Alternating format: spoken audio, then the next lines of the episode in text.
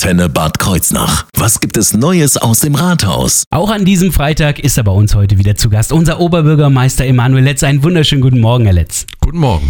Es ähm, stehen ja jetzt erstmal Etatberatungen an in der kommenden Woche.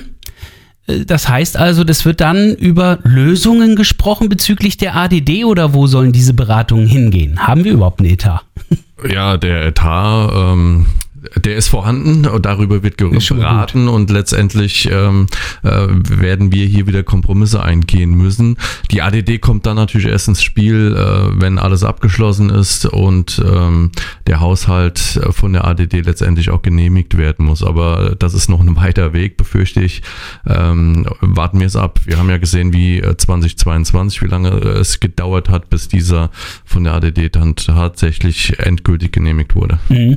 Aber das heißt, es geht jetzt auch tatsächlich um den neuen Etat für 2023, quasi für das kommende Jahr. Äh, Haushalt 2023, richtig, genau. Wie schwierig sehen Sie diese Beratungen? Werden es schwierige Gespräche?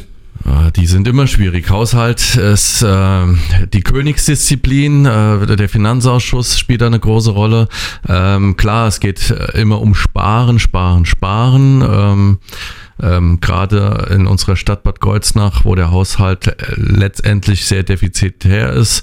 Ähm, aber ähm, man sollte vielleicht auch mal überlegen, neue Wege zu gehen. Gut, das betrifft jetzt nicht unbedingt den Haushalt aktuell, Mhm. aber vielleicht zukünftig, ähm, dass wir hier wirklich mal vorankommen, nicht in den Kleinigkeiten immer sparen. Ähm, Gelder generieren beispielsweise durch Ansiedlung neuer Gewerbe und auch mal Überlegungen äh, darstellen, wie wir mehr Touristen hier in unsere Stadt bekommen.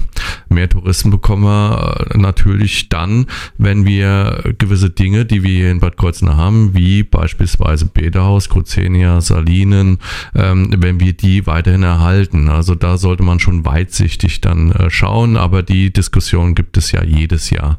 Das heißt, die Etatberatungen, die sind erstmal hauptsächlich damit bestimmt, mit den Zahlen, die Sie jetzt schon haben, von denen Sie wissen, dass sie kommen. Richtig, genau. Ja. Also der Etat, das ist ein Marathon, wie ich merke, kein Sprint. Wir warten aber mal ab, wie es da in der kommenden Woche läuft. Ein Thema wird dann jedenfalls hoffentlich erledigt sein in der nächsten Woche. Die Baustelle am Viadukt in Bad Kreuznach. Dürfte ja heute der letzte Tag sein, oder? Wo da die Es- Sperrung noch ist. Es wurde so angekündigt, eine Woche Verspätung. Wir hoffen alle, dass es dann wirklich auch geschieht. Ähm, insbesondere die Autofahrer, die wirklich, ähm, es sind in der Regel auch die Pendler, die ins Rhein-Main-Gebiet pendeln, aber auch äh, nach Bad Kreuznach kommen, ähm, dass äh, dieses, äh, also dass diese Vollsperrung endgültig aufgelöst wird ähm, und die Baustelle endgültig nächstes Jahr dann vollbracht ist. Und das Viadukt befahrbar ist. Also da soll tatsächlich heute der letzte Tag sein. Der schlimmste Tag äh, der Staus war wohl am Mittwoch, also direkt der Tag nach den Ferien. Hängt das doch irgendwie auch mit den Schülern und den Schulen zusammen? Ja, insgesamt, also m, ich weiß jetzt nicht unbedingt, klar, die Baustelle am Viadukt spielt vielleicht äh, eine Rolle. Naja, eine Dreiviertelstunde Ähm, Stau war okay. jedenfalls nicht typisch für nach den Ferien. Okay, dann nicht vielleicht, es spielt eine Rolle. Es ist halt ein Nadelöhr nach Bad Kreuznach und auch nach draußen.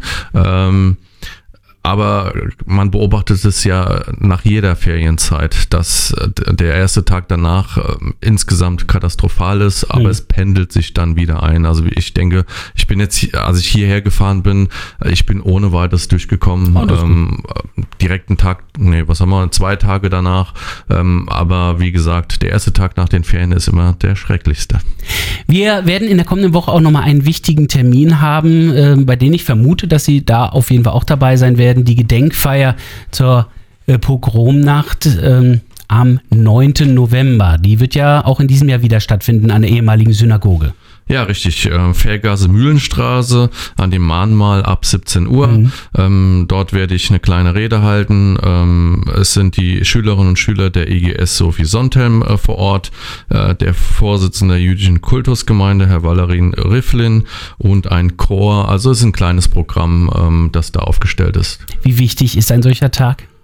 Ähm, äußerst wichtig. Es, es, gehört einfach mit zur Bildungskultur und auch Erinnerungskultur, ähm, dass wir uns immer wieder vor Augen halten, was auch Deutschland für eine dunkle Zeit hinter sich hat, dass sowas, äh, so etwas nie wieder geschieht. Ähm, man sieht es ja auch aktuell gerade äh, in der Ukraine. Krieg ist, äh, egal wo er stattfindet, schrecklich. Ähm, und äh, unsere dunkle Zeit, äh, die noch wesentlich schrecklicher war, ähm, wir müssen immer wieder dran erinnern, gar keine Frage. Und Hass und Ausgrenzung gegenüber Andersdenkenden äh, nimmt ja auch immer weiter zu. Also gerade jetzt ist es wichtiger denn je. Äh, es ist immer wichtig. Ähm, Hass und Ausgrenzung. Äh, es ist schlimm, dass wir heute 2022 immer noch darüber reden müssen.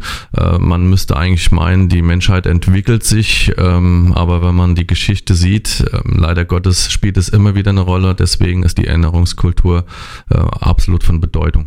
Eine Veranstaltung, die übrigens auch für alle Bürger ist, also sollte vielleicht jeder mit dabei sein. Am kommenden Mittwoch ab 17 Uhr an der Mahntafel der ehemaligen Synagoge in Bad Kreuznach. Dann sehen wir uns ja am kommenden Mittwoch. Bis dahin. Ja, bis dahin. Tschüss, schönes Wochenende. Neues aus dem Rathaus. Auch nächste Woche wieder. Immer freitags zwischen 8 und 9 auf 88.3 Antenne Bad Kreuznach.